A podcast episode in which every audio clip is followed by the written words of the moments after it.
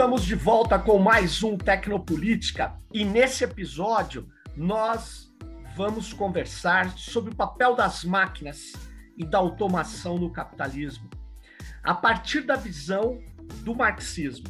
E para conversar sobre isso, eu estou aqui com o Levi Santana. Muito obrigado, Levi, pela sua participação. O Levi ele é trabalhador de software livre e secretário-geral do coletivo Infoproletários e é militante da esquerda marxista. E o Levi tem escrito na esquerda marxista, no site, é, vários artigos sobre tecnologia bastante interessantes. E eu quero começar é, com, com uma questão é, que é, Levi, como é que fica nesse pensamento, a partir da visão marxista, a questão atual da inteligência artificial, da automação? Como que você poderia é, atualizar essa perspectiva marxista em relação a essas máquinas, como, por exemplo, no artigo que você trazia, que é os, os robôs da Boston Dynamics, né, que são hoje um sucesso aí, né, é, e como que você vê esse processo de automação, de, de vamos dizer assim, sistemas algorítmicos que passam a uh, conduzir máquinas e trabalhar muitas vezes é, na perspectiva de uma certa independência em relação ao humano. Oi, Sérgio. Primeiro de tudo, gostaria de agradecer a participação, o convite Legal. e saudar to todas as pessoas que nos ouvem, né?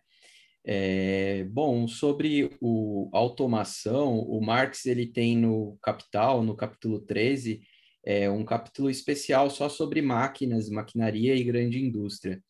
Nesse capítulo, ele coloca tanto as consequências sociais da maquinaria, como também a necessidade do capitalista de investir em máquinas cada vez mais.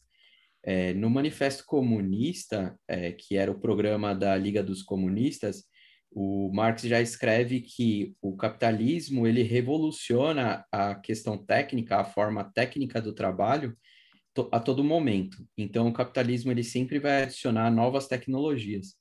E mesmo no capítulo 13 do Capital, ele fala dos autômatos, que são máquinas que conseguem controlar outras máquinas para poder automatizar cada vez mais uma grande indústria.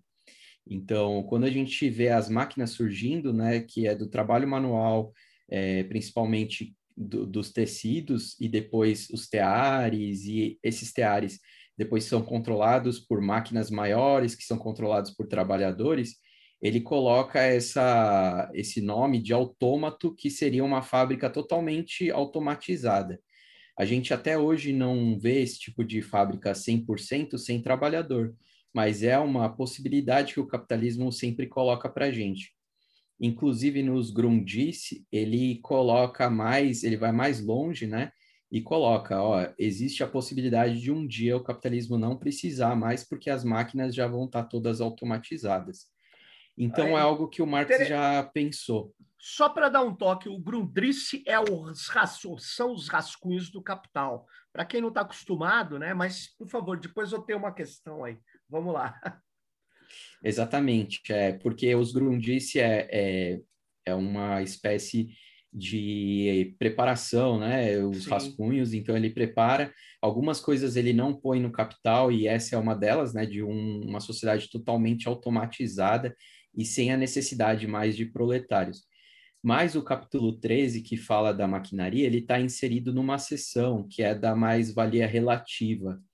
Então, essa seção, ela não fala só de maquinarias, mas de várias formas que o capitalista tem de poder é, aumentar a extração de mais-valia sem ser de uma forma absoluta. Então, porque tem a mais-valia absoluta, que é ele aumentar a, a jornada, jornada, de trabalho, uhum. é, e ou diminuir salário. Essa é a mais-valia absoluta. E a mais-valia relativa são outras formas que o capitalista tem de poder aumentar a mais-valia. Uma delas é adicionando as máquinas, porque aí você aumenta a produtividade do trabalhador.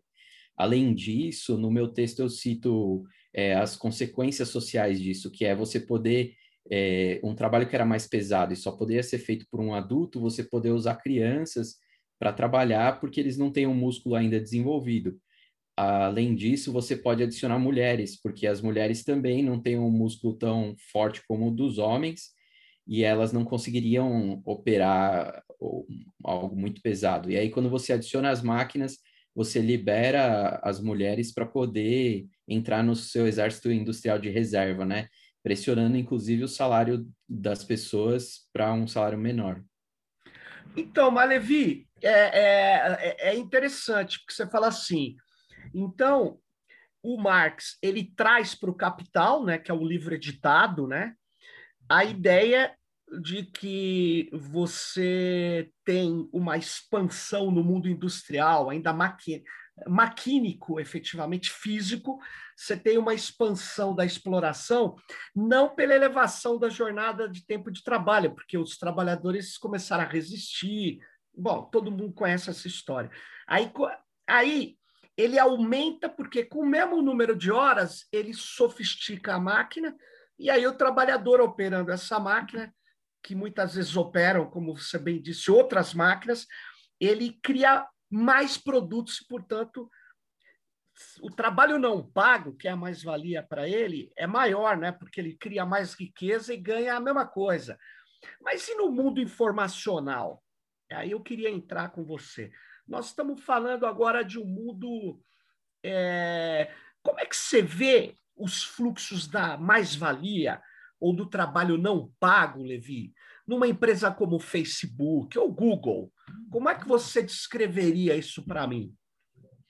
É, esse, essas empresas atuais é, que trabalham mais na, na, na, internet, que não tem um produto tangível que você possa ver, é mais difícil da gente entender só com o livro 1 do Capital. Aí teria que entender na seção 2 do livro 2 do Capital, que ele fala sobre a divisão da mais-valia.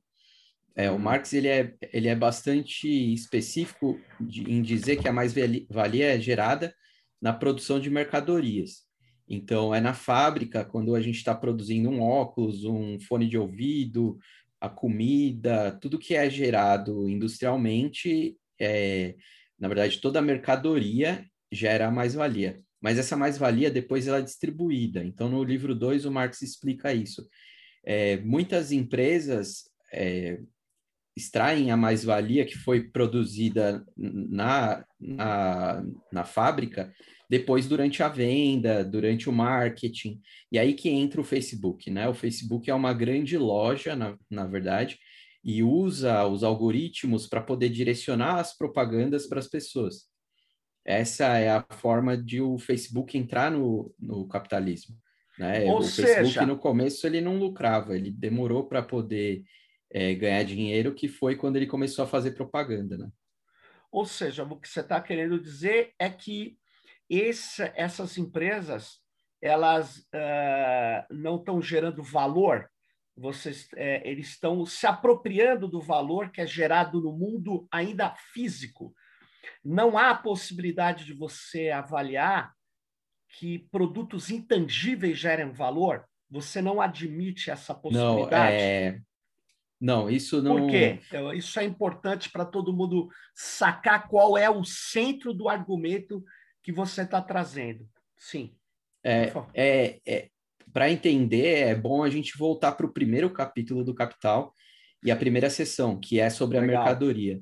Então, o Marx, no primeiro capítulo, que muita gente considera o mais difícil de entender, né?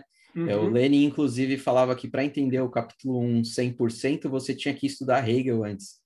Então, é muito importante que ele fala que toda, inclusive ele faz até esse, essa comparação entre o comércio e a produção da mercadoria. E ele faz, inclusive, uma ironia muito engraçada, falando que, é, que se a mais-valia fosse é, gerada no comércio, então bastaria as pessoas é, comprarem e venderem sempre o mesmo produto para você ter cada vez mais mais-valia. Então não precisava mais gerar mais nada na sociedade. E aí ele explica no, na, geração, na criação da mercadoria que é o trabalho humano que vai transferir o valor para aquele produto. E ele define o que é trabalho. O trabalho é você alterar a natureza para gerar valor de uso, gerar algo útil para as pessoas, que seja importante para elas. Por isso que, por exemplo, aquela piada dos liberais da torta uhum. de lama, ela não gera valor. É uma piada errada que o Marx já explicou desde o capítulo 1 do Capital, que é algo que seja útil para as pessoas. Existe como você trabalhar para gerar valor de uso na sua casa e não gerar mercadoria. Por exemplo, você faz uma horta e aí você não vai vender aquele produto, você está gerando valor de uso, mas você Sim. não gera o valor de troca. Mas, e... uhum. por exemplo, Pode Levi, é para a gente ir, ir, aprofundando essa, essa análise. Na época que o Marx escreveu, uh, ele, ele considerava trabalho produtivo isso que você está falando, tem que transformar a natureza e principalmente não é qualquer transformação, é fundamentalmente a transformação fabril na manufatura, nas fábricas ali. E ali gera mais-valia, essa mais-valia é, é transferida até para o padre, né? Tem até aquele episódio, né? O padre vive do quê? Ele vive da mais-valia que alguém trabalhou, né? ganhou um salário, na verdade, né? O salário não, não é mais-valia, o salário é a parte paga ao trabalhador. Ele pega aquilo e ele vai na missa, paga o dízimo, aí o padre pega o dinheiro também do burguês, que talvez ganhou mais-valia e pegou um pedaço e transformou em contribuição, não sei, mas ele, na verdade, não seria um trabalhador produtivo, o padre. E aí você está me dizendo que, além do padre, o Facebook, anos luz na frente, ele não tem trabalho produtivo. O que eu poderia dizer é que o criador de um aplicativo como o Instagram, que depois explode, é vendido por bilhões de dólares, também não é trabalho produtivo, segundo essa visão. E aí é que está o problema. Será que nós não estamos necessitando de atualizar o conceito de trabalho produtivo e improdutivo? Essa é a pergunta. Será que criação de bens intangíveis não são também fundamentais? Não geram valor e não extraem também trabalho não pago? Bom, eu quero primeiro essa pergunta, é essa para você elaborar. É, eu não, não acredito que a gente precisa atualizar. O que a gente precisa é entender como que é a sociedade é hoje usando os métodos do materialismo dialético, que foi o, o método que o Marx utilizou. É, é muito complexo isso tudo, é, existe até uma explicação mais científica de é, o que, que é o software, né? Sim. Por exemplo, se é eu produzo aviões, eu trabalho na Embraer, por exemplo, e eu tenho lá um software que faz desenho 3D para o meu avião. É, eu consigo construir aquele avião sem o meu software 3D? Não consigo. Talvez Hoje não, em é. dia é necessário. Hoje em dia é necessário. Então, o próprio software, ele também é um trabalho que gera mais-valia, porque ele está gerando uma mercadoria. O computador, se eu comprar um computador sem sistema operacional, ele não vai servir para nada. Então, Perfeito. o sistema operacional também é um software que gera mais-valia. Quando a gente entra na distribuição de mercadorias, aí é outra coisa o Facebook ele é uma grande loja, então não gera mais valia porque ele não é necessário para a produção da mercadoria. Apesar disso, o computador do Facebook que ele usa para poder é, rodar os algoritmos, ele precisa de um sistema operacional que foi gerado gerando mais valia. A gente está numa situação hoje que a gente tem software livre que tomou conta de tudo, né? O GNU Linux que roda em praticamente qualquer é, empresa grande utiliza como principal software de sistema operacional. Só que ele foi gerado de uma forma socialmente é, é, compartilhada, então foi gerado pela internet, pelo trabalho voluntário de muita gente e trabalho pago também de outras pessoas, mas só que depois ele é apropriado de forma privada, mesmo o software livre, por essas empresas. Então, Correto. a mais-valia que é gerada na Embraer, que é gerada na Boeing, ela está utilizando o software livre, mas está sendo apropriada pelo dono da empresa, pelo acionista que ganha os seus dividendos ali. Esse, seja... Essa é uma questão. o trabalho produtivo, ele não quer dizer que uma pessoa que trabalha com um software de distribuição de mercadorias é uma pessoa improdutiva, né? Não quer dizer isso. É só em relação à mais-valia. Ele produz mais-valia e não produz. E por que que o Marx coloca essa questão? Isso, essa questão ela é importante na insurreição, porque a gente não pode tirar o Marx é, revolucionário e falar só do Marx analista econômico. Não existe Sei. isso. O Marx, uhum. desde o começo, em 1948, ele já era um revolucionário. 1848. É, 1848. É, você falou 900. é, eu falei 900, obrigado. Ah. É, em 1848, ele já era revolucionário e ele escreveu Capital muito depois. Claro. Então, ele entende que a, a gente saber como funciona o, o, o, a produção de mais-valia vai ajudar na insurreição também. Ele não, não, não acha que é algo desimportante. A gente precisa, durante a insurreição, conseguir direcionar esse valor todo para o bem da humanidade e parar de gerar para gerar lucro para os capitalistas. É, eu não entendi uma coisa, Levi. Me explica o, o software nessa que você estava falando. É, o software é utilizado na Embraer, no teu exemplo, para criar o avião lá. Mas vamos voltar um pouco. O software é o que nesse pensamento marxista? Ele é, o, ele é, é uma força produtiva. Ele é uma força, uma... mas, mas ele, ele, ele, como força produtiva, me qualifique melhor. O que, como que ele entra na cadeia de geração do valor? ele é uma necessidade da máquina, do funcionamento da máquina. Por isso ah, que eu tá. falei que sem o sistema operacional, o computador não funciona. A diferença é que é, a, a máquina ela se desenvolveu tanto que ela produziu algo que parece abstrato, que é o software, mas ele não é abstrato, né? Se você entende como funciona a gravação é, do software na memória, no HD, você vê que é algo físico. Então, ele, o software ele é uma necessidade da máquina para funcionar, porque ela, a máquina vai se desenvolvendo. Primeiro, de uma forma muito simples, rudimentar, depois ela vira, vira elétrica, depois eletrônica, Sim. depois o software vai incluir, vai ser incluído, depois inteligência artificial, e aí várias outras técnicas que a gente nem consegue prever, né? Mas vamos, vou, vou, vou explorar mais aí. A questão da inteligência artificial. É, a inteligência artificial que se desenvolveu mais recentemente, ela é baseada em dados. A gente até chama de machine learning ou deep learning e as variações que tem. Mas em geral, ela precisa de muitos dados. Ou seja, ela não tem uma, vou chamar assim, uma programação imutável, fixa. Ela tem regras de aprender com os dados, dependendo de como é o modelo dela, né? O, dos algoritmos, né? E por causa disso me vem, quando você estava falando, a seguinte pergunta: o dado, o dado não seria hoje uma mercadoria que passaria por todos os processos de transformação do capital, como o dinheiro? Eu vou dar um exemplo. O dinheiro, ora ele é mercadoria, ora ele é capital, ele tem transmutações. A própria mercadoria também tem, algumas mercadorias, não todas.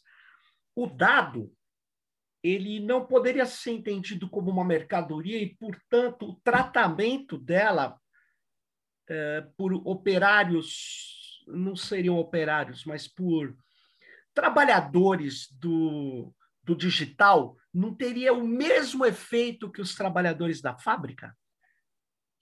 É, tem uma discussão sobre isso, né? Tem algumas pessoas que levantam essa hipótese. Eu, pelo que eu tenho estudado do marxismo nos últimos 10, anos ou mais, eu não acredito nisso. É, uhum. Eu acho que o dado, ele em si, não é uma mercadoria do ponto de vista marxista.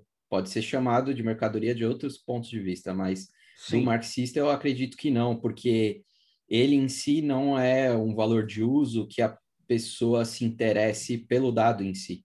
O dado, para mim, eu que sou trabalhador, né? Porque a, é, é muito importante dif diferir o trabalhador do capitalista. O Marx uhum. ele faz isso a todo momento no Capital. Claro. O capitalista ele é a pessoa que tem capital, que investe na produção de mercadorias para ele ter um capital linha, ou seja, um capital maior do que ele tinha antes.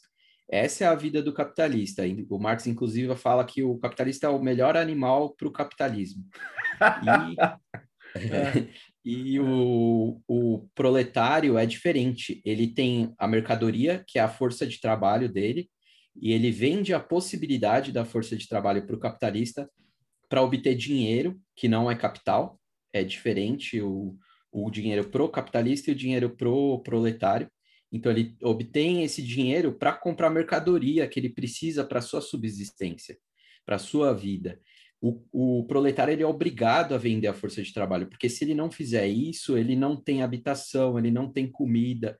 E é muito importante esse conceito. O Marx ele termina o Capital explicando o que, que é acumulação, o que é chamado de acumulação primitiva por outros é, por outros analistas, né, econômicos e aí uhum. não revolucionários como Marx, que é a expropriação dos, dos camponeses, a expropriação de outras sociedades que eram pré-feudalistas, inclusive, para poder colocar como exército industrial de reserva, porque essas pessoas elas são retiradas do local de vida delas, que elas às vezes estavam por séculos lá e elas conseguiam sobreviver daquela forma, que elas tinham lá o seu boi, o seu arado, tinham a forma de estar naquela terra durante séculos comendo, sobrevivendo. E o capitalismo ele obriga as pessoas a trabalhar porque senão elas não têm esse básico.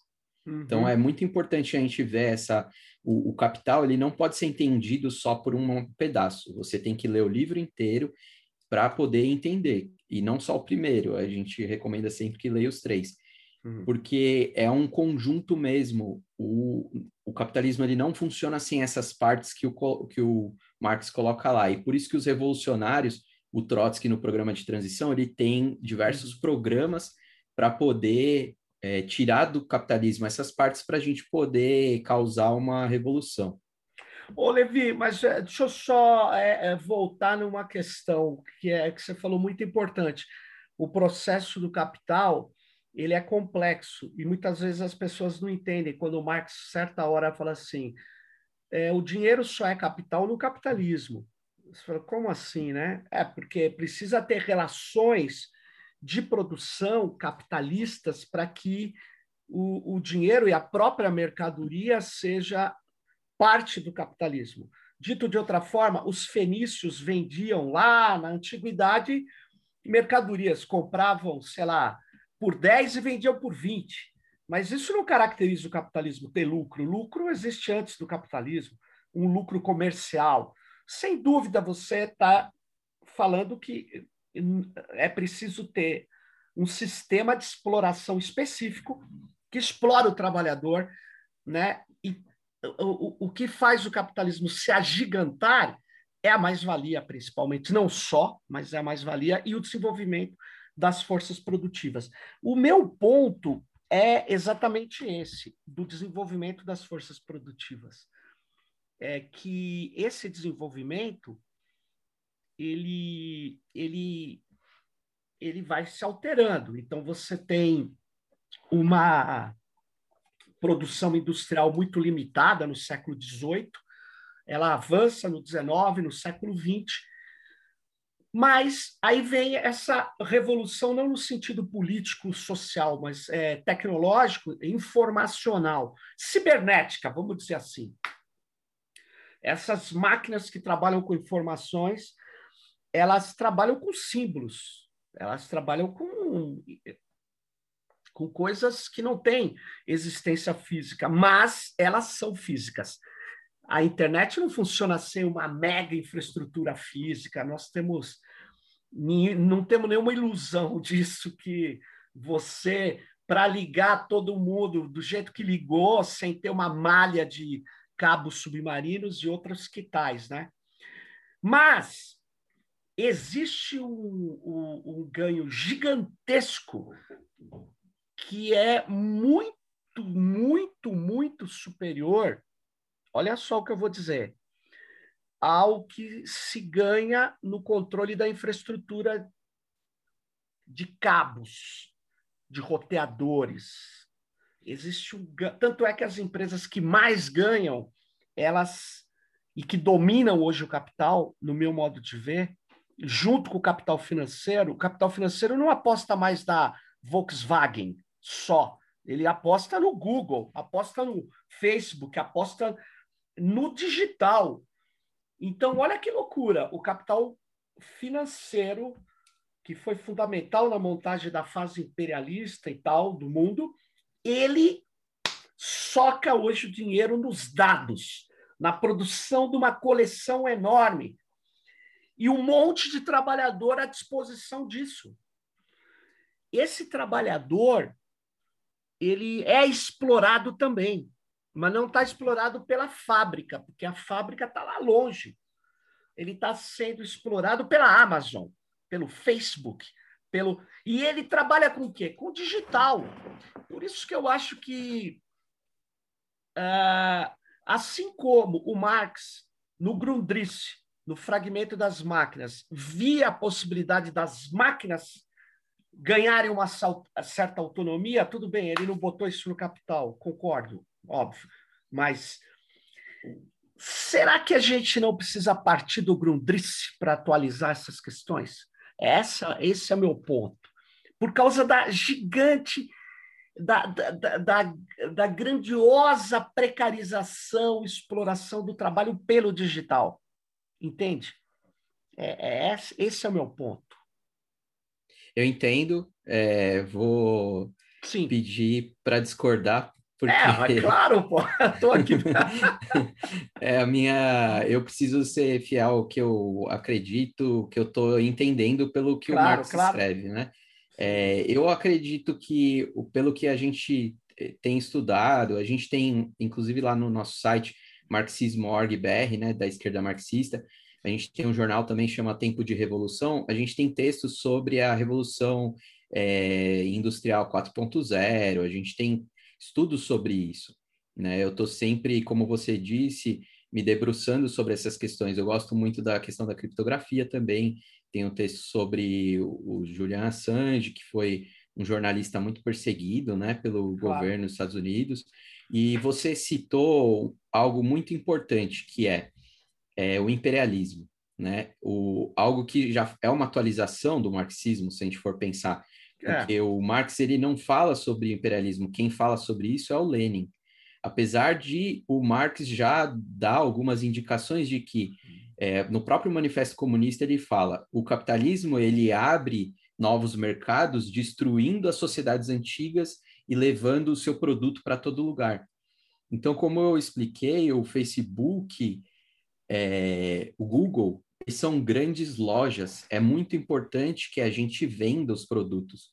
Você vê quantas lojas que surgem da China, é, com Sim. aplicativos novos que facilitam, fazem entrega rápida e você é, tem uma variedade imensa de produtos ali na sua mão. Então, o, a mercadoria ainda é principal no capitalismo. Se a gente para de produzir a mercadoria, e por isso a greve é uma ferramenta essencial do trabalhador, se a gente para de produzir essa mercadoria, a gente consegue direcionar o valor para o que é necessário para a humanidade. Então, essas empresas, por mais que a Apple seja é, é, a maior empresa do mundo e seja bastante investida, ela produz um hardware, ela não produz só o celular pelo celular, né? Quando você está no celular, a gente tem até um texto, a, a minha organização é internacional, então a gente Sim. tem uma sessão nos Estados Unidos que chama Socialist Revolution, né? Revolução Socialista. E lá a gente tem também um camarada que ele é bastante estudioso na questão do software, e ele escreveu um texto de como é, o celular faz para a gente ficar viciado via notificações. Então você não uhum. consegue. Você está assistindo um filme hoje em dia, é muito mais difícil do que antigamente terminar o filme. É. Inclusive o streaming ganha com isso, né? Porque é. você consegue pausar. No cinema era bem mais difícil, né?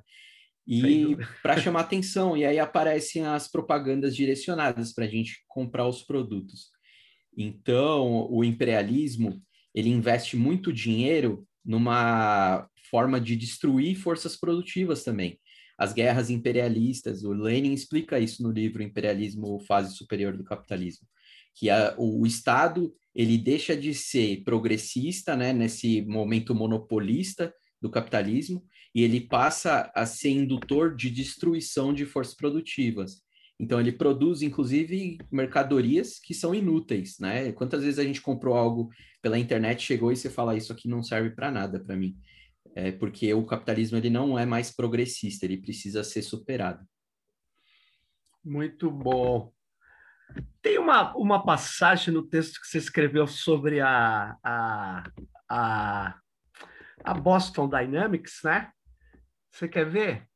Tem uma passagem que você fala assim que o Estado é bom, que o uso de robôs em substituição aos seres humanos em suas ações, atuações humanas, como repressões e assassinatos que o Estado executa, para manter o, o, seu sistema livre de insurreições e outras coisas, né? Então, é, o robô não faz greve, né? O robô ele segue as ordens, né? Então, né, né, nessa sua descrição, você, não sei se você leu, você tem uma pegada muito próxima ao grego Achamayu no texto que chama-se, quer ver? Teoria do drone. É um texto de filosofia, mas ele, ele usa o drone para fazer filosofia. É, e o Chamayu ele é crítico ao capitalismo, mas ele não é o marxista em si. Mas, de qualquer forma, os, você e ele tem uma passagem muito próxima, quando ele diz assim: o sonho do capitalismo é ter um Estado sem pessoas, onde ele possa operar sem contraordens, sem reflexão. Né? E eu vi isso no seu texto. Né? Você acha que nós estamos chegando. O neoliberalismo é, capitalista ele sonha, portanto, em substituir, porque eles estão avançando muito com a automação é, a ponto de você ter um Estado operado por autômatos que não. Quer dizer, esse é o maior, é, é, a maior, é o maior risco, e não aquela ficção que o autômato vai tomar o seu celular e dominar o mundo.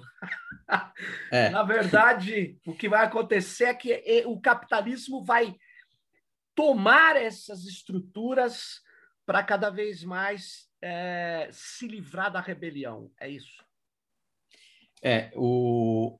em parte sim, né? É, uma coisa que eu discordo do Chamayu, eu não, eu não li o texto dele, na verdade eu não posso dizer que eu discordo, mas que, é, pelo que você citou, é, me parece que é equivocado, é que o capitalismo consiga isso. Eu não sei se ele disse que, que o capitalismo vai conseguir. Não, ele né? não Porque... disse, ele coloca em hipótese. Ele não... É, mas eu concordo com ele de que o capitalismo tenta isso, né? Hum. É, o que acontece é que os capitalistas eles não são é, um comitê fechado e organizado e que concordam um com os outros. Muito pelo contrário, né? A gente vê que eles brigam entre eles constantemente. E é claro. isso que gera as guerras imperialistas de países que invadem países para destruir, para tomar conta da sua própria burguesia, né?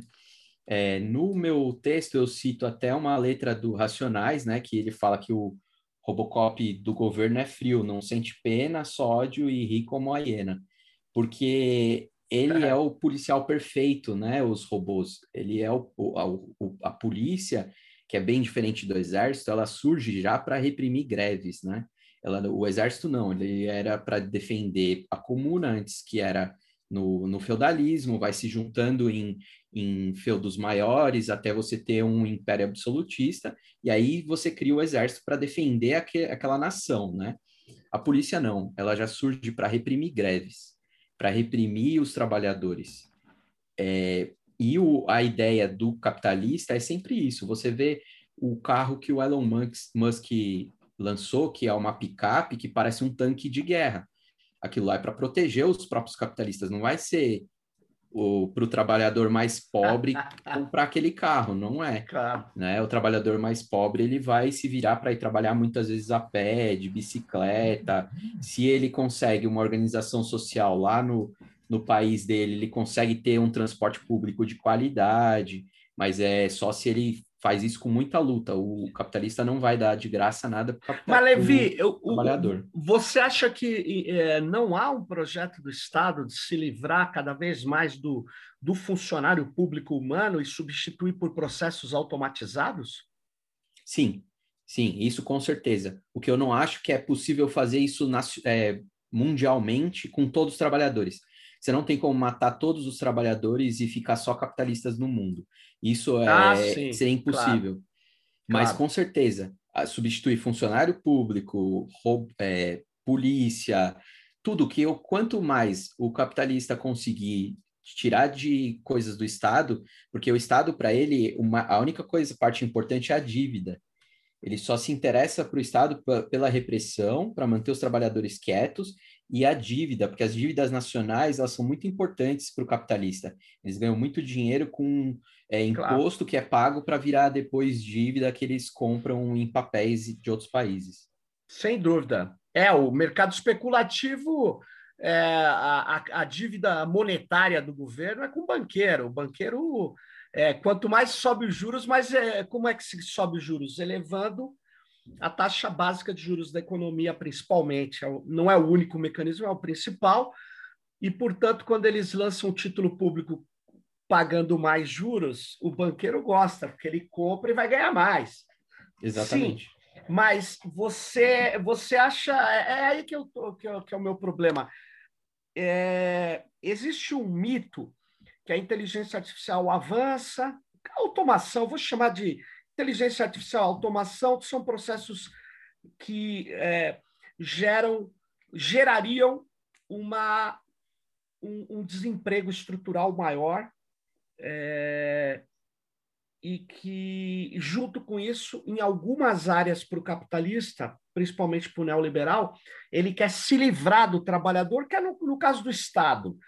Por quê? Porque aí ele projeta essa ideia de que o Estado vai ficar mais barato, então sobra mais dinheiro para ele pegar dinheiro do setor público e reproduzir o capital privado, que é o que faz Paulo Guedes. Enfim, eu não preciso falar aqui, as pessoas é, sabem que no meio da crise os banqueiros puderam emitir moeda, né? puderam fazer bilhões de emissões de moeda, que é aquela ideia do, do Paulo Guedes, que não é o único que diz, ah, eu tenho que dar dinheiro para os grandes e não para os pequenos. Ele está falando para o trabalhador. Né? Mas, enfim, voltando aqui, a questão é, é, é o Elon Musk que você cita, ele chegou a dizer o seguinte: eu preciso é, de garantir uma renda básica para as pessoas, porque se os empregos acabam, como é que eu vou vender? É a pergunta dele. Como é que o capitalista vai ser capitalista sem ter ninguém para explorar? Por outro lado, tem uns caras utópicos meio estranhos que chamam aceleracionistas, você deve conhecer.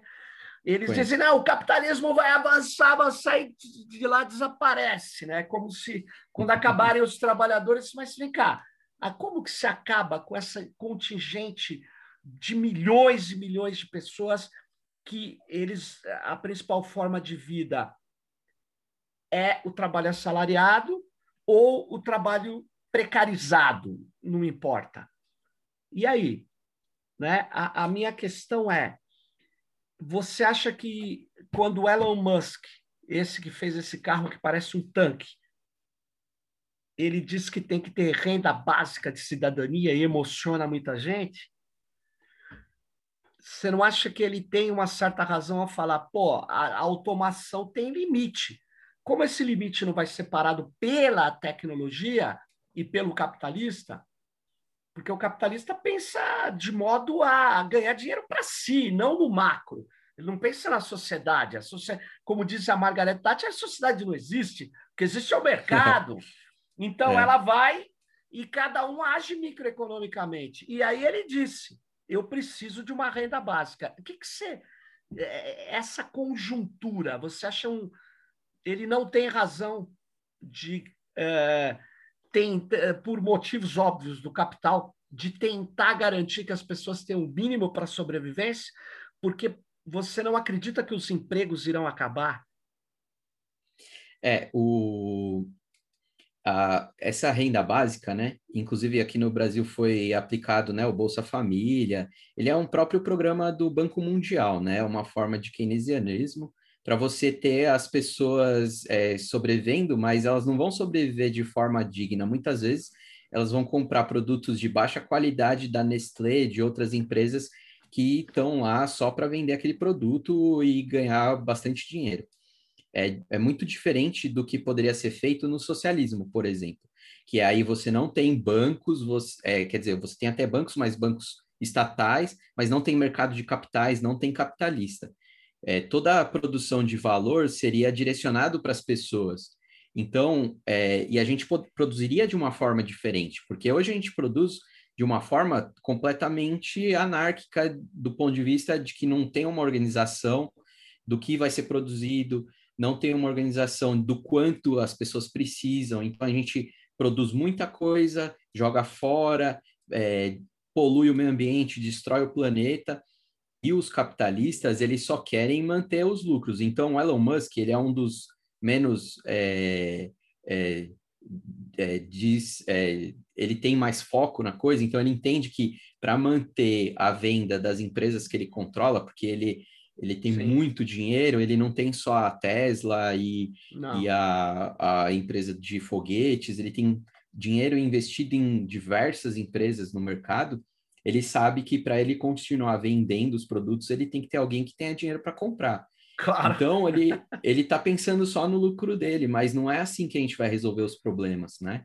O valor que é dado para essas pessoas, o dinheiro que elas têm para poder comprar é muito pequeno, perto da, da inflação, por exemplo, que é galopante no momento que a gente está conversando, e essas pessoas não vão ter é, o, o, o, básico, né?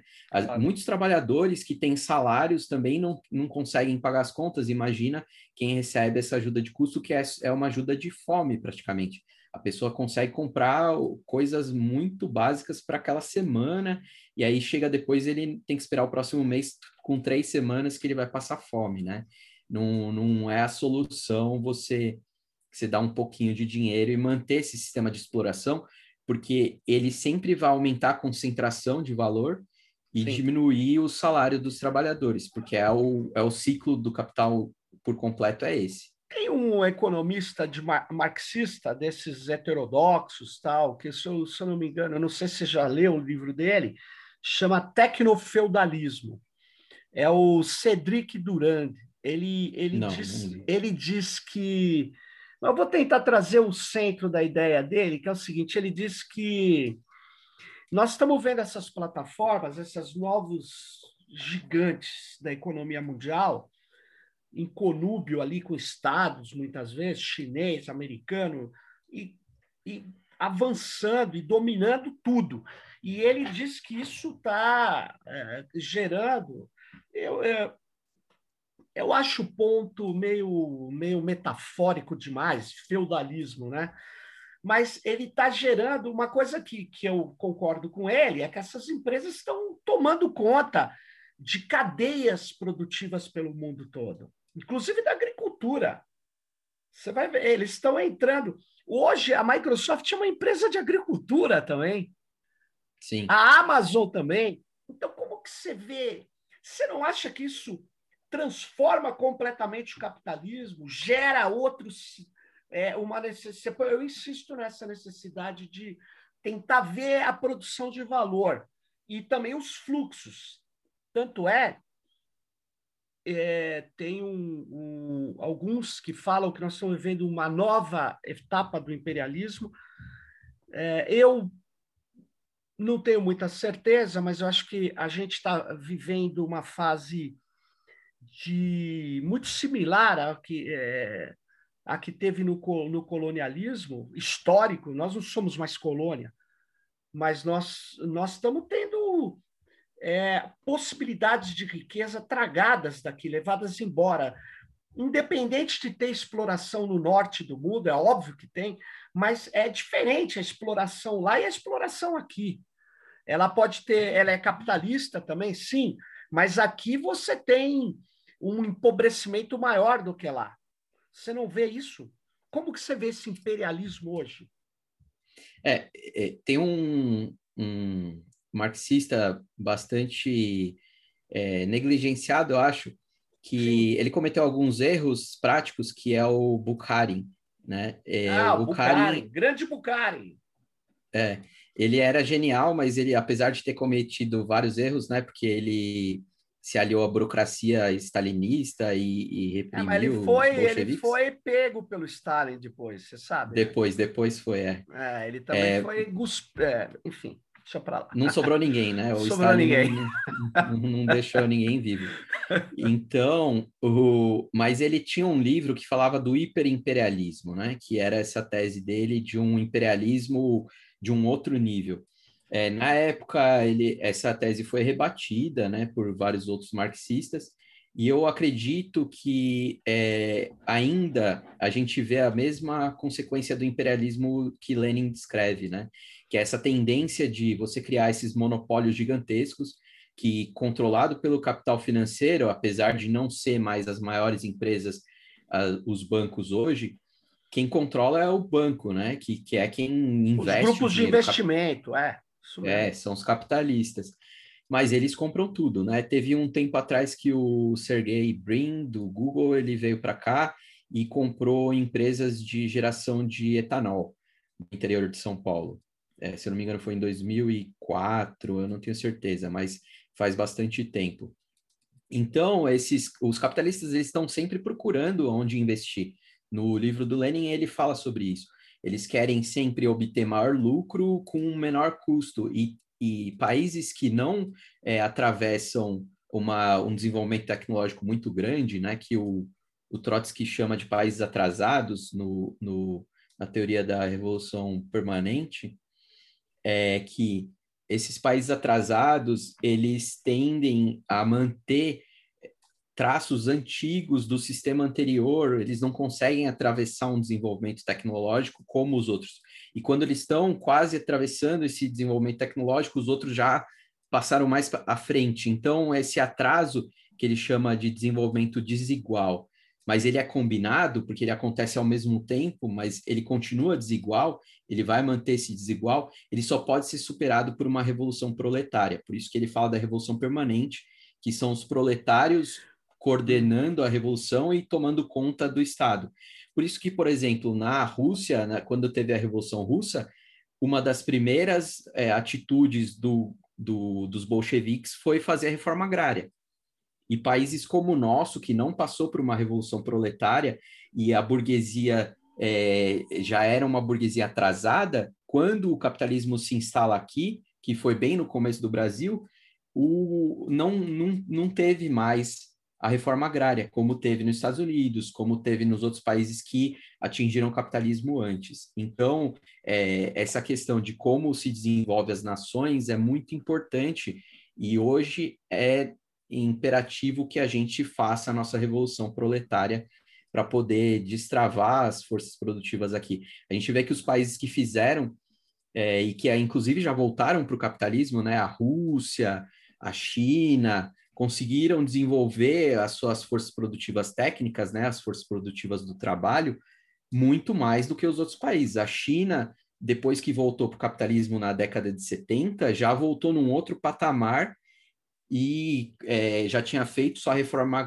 agrária, então já tinha um campo muito mais organizado. Esse campo já conecta com a indústria quando a indústria chega na China então, é uma, um campo já industrial, são trabalhadores do campo que trabalham para a indústria, então eles produzem a comida, mas isso vai ser industrializado, vai ser vendido pelo país inteiro. E aí a, a, é, essa necessidade da revolução se torna imperativa, como eu disse. Ô, ô Levi, deixa eu te perguntar uma, duas coisas aqui. Ó.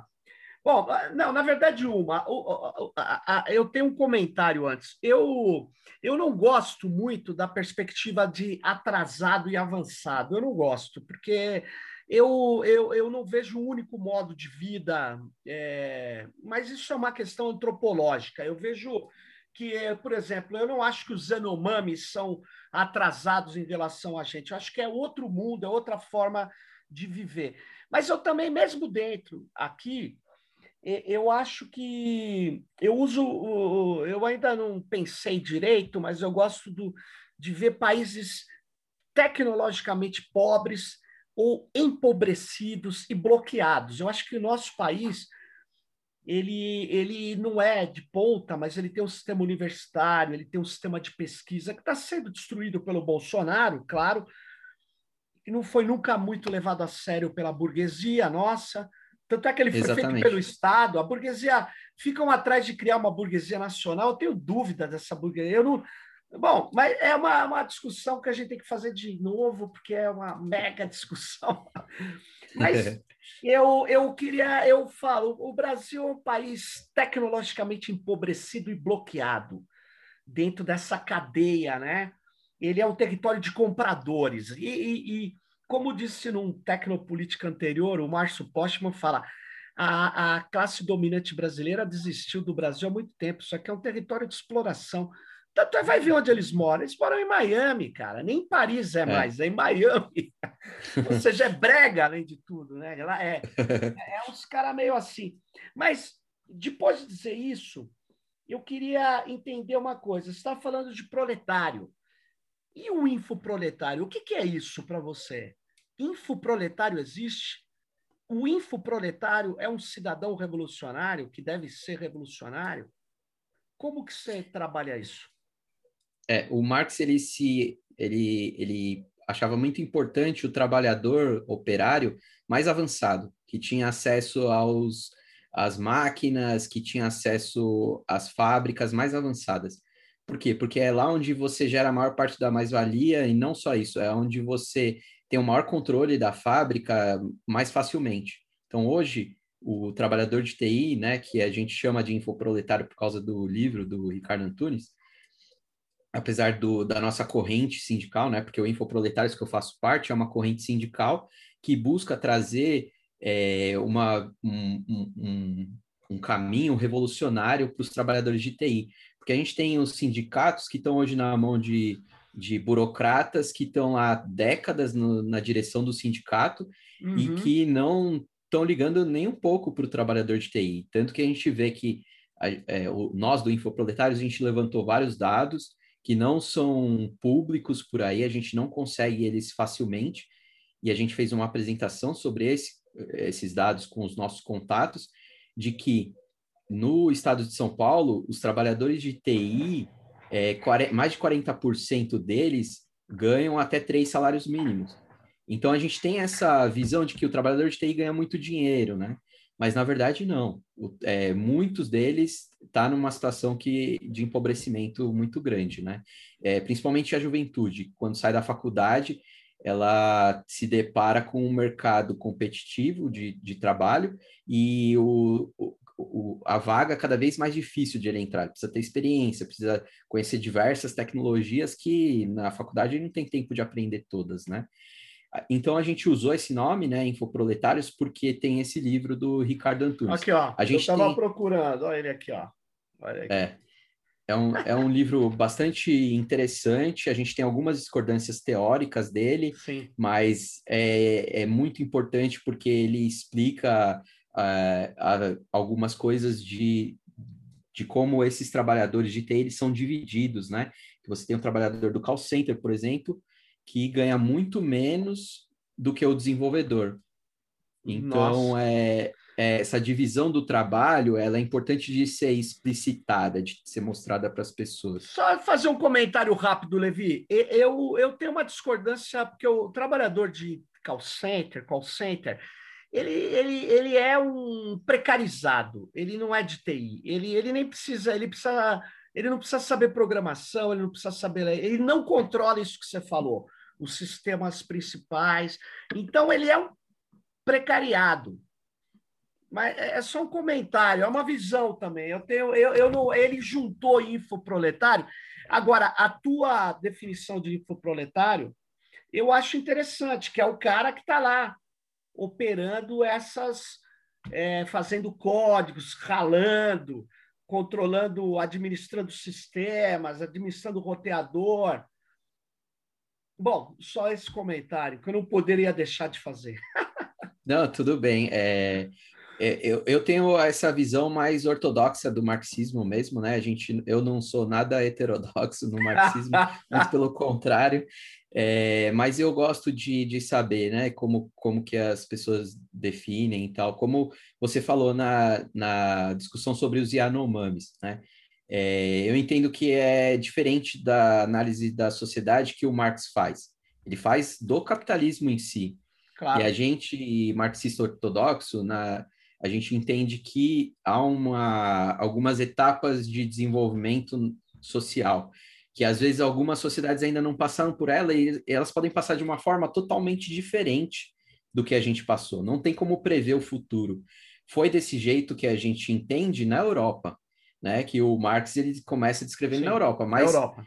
De lá surge e espalha pelo mundo, porque o, o capitalismo ele é um monstro sem controle, ele vai dragando e destruindo sociedades, né? Quando eu falei da é expropriação é da, da África, que ele fala no final do, do Capital, no livro 1, é, é, de chorar os exemplos que o Marx dá, porque ele vai destruindo sociedades que muitas vezes tinham conhecimento teórico imenso, que quando o capitalismo chegou, foi na, no sangue, na, no ferro, né? O Marx usa sim. essa expressão.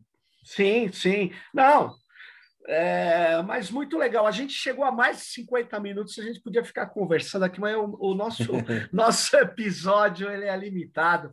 Eu, eu acho que foi legal, porque você esclareceu alguns pontos importantes. Muita gente nunca leu Marx, viu, Levi? Atualmente, é. e não sabe é, que, que existe livros que, que permitiriam que as pessoas pudessem ver, mesmo que ela não concorde com tudo, mesmo é, que ela não utilize como instrumento de militância política, que, concordando com você, o Marx não era um economista desinteressado, o Marx não era nem um sociólogo, o Marx era um revolucionário, isso é básico, né? Mas ele, uhum. ele pode ser visto de outras lentes, então, enfim. Mas muito obrigado pela sua participação aqui e valeu, Levi. E se você quiser mais dar um recado aí, pode dar. e vamos nessa. Diga aí, diga aí, Levi. Ah, eu agradeço muito a oportunidade, Sérgio. Foi um papo muito divertido, gostoso. Legal. É, recomendo todos a conhecer o nosso site né, da esquerda marxista, marxismo.org.br, o nosso jornal Tempo de Revolução, que é um jornal mais novo que a gente lançou faz pouco tempo, uhum. com uma qualidade gráfica muito boa e textos é, de profundidade marxista, e também o site do Infoproletários, que é infoproletários.org, que a gente tem um jornal que chama Kernel Panic, é, direcionado aos trabalhadores de TI, que a gente traz essa perspectiva revolucionária em relação aos sindicatos, que, como eu disse, Kernel precisam Panic, de uma mudança. é, Kernel é Panic é, bom, é, é bom. Tá ideia. Tá falando para o pessoal mesmo da área. Ah, falou. Valeu, então, Levi. Muito obrigado. E todas e todos fiquem ligados no próximo Tecnopolítica. Até mais, pessoal. Tchau aí, Levi. Valeu. Tchau.